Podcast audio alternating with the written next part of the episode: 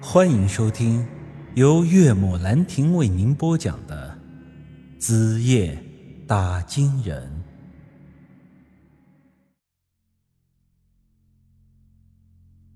王富贵的儿子有些着急的接着对我说道：“程大哥，我爹这棺材，你到底有没有办法？”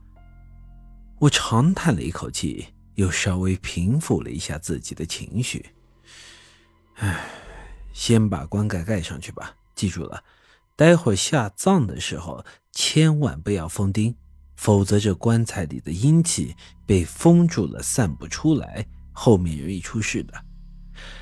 另外，下葬之后，从明天开始往后七天，你都每晚都要到你爹的坟头前面杀一只公鸡，将这鸡冠子血滴在这坟头上，照我说的去做。七天之后，你家里要是没出事儿，那这事儿也就算是过去了。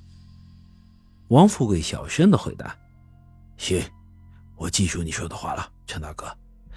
但是要……”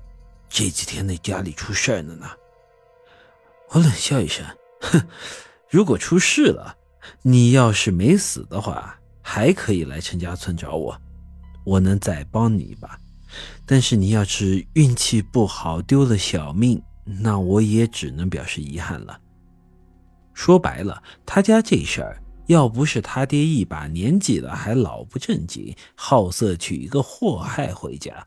我也就不会有这些麻烦了，而他这个做儿子的，当初没有及时的劝导他爹，也是有很大的责任的。所以对于这种事情，我只能说是能帮就帮，要是帮不了啊，那他也只能是自己担着了。王富贵儿子一下脸都绿了，啊，表示遗憾，陈大哥，你可不能！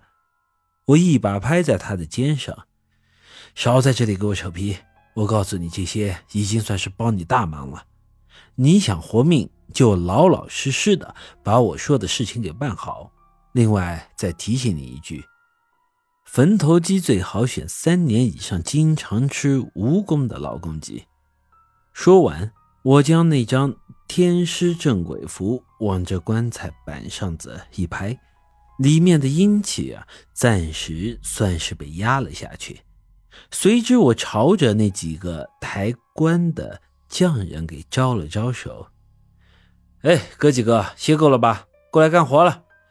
用不着太多人，四个就够了。”一些抬棺匠还有些质疑：“你就拍一张黄纸在上面，就抬得动了？”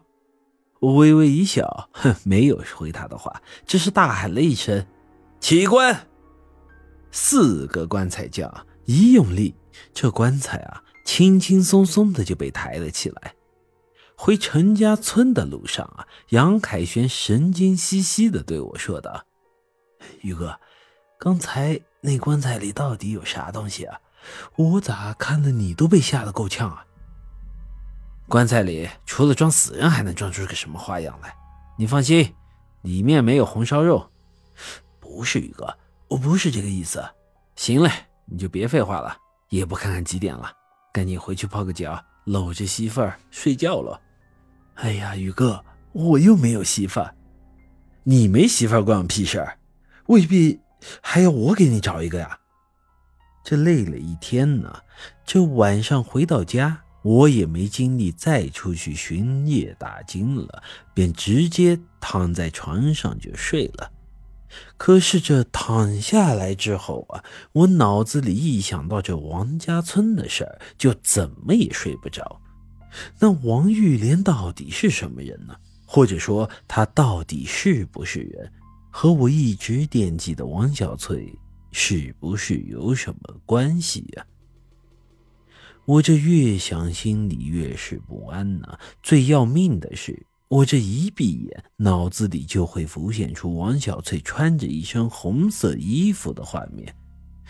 小翠啊，你既然已经死了，为什么还要这么折磨我呀？在床上躺了一个多钟头，我干脆不睡了，从床上坐了起来。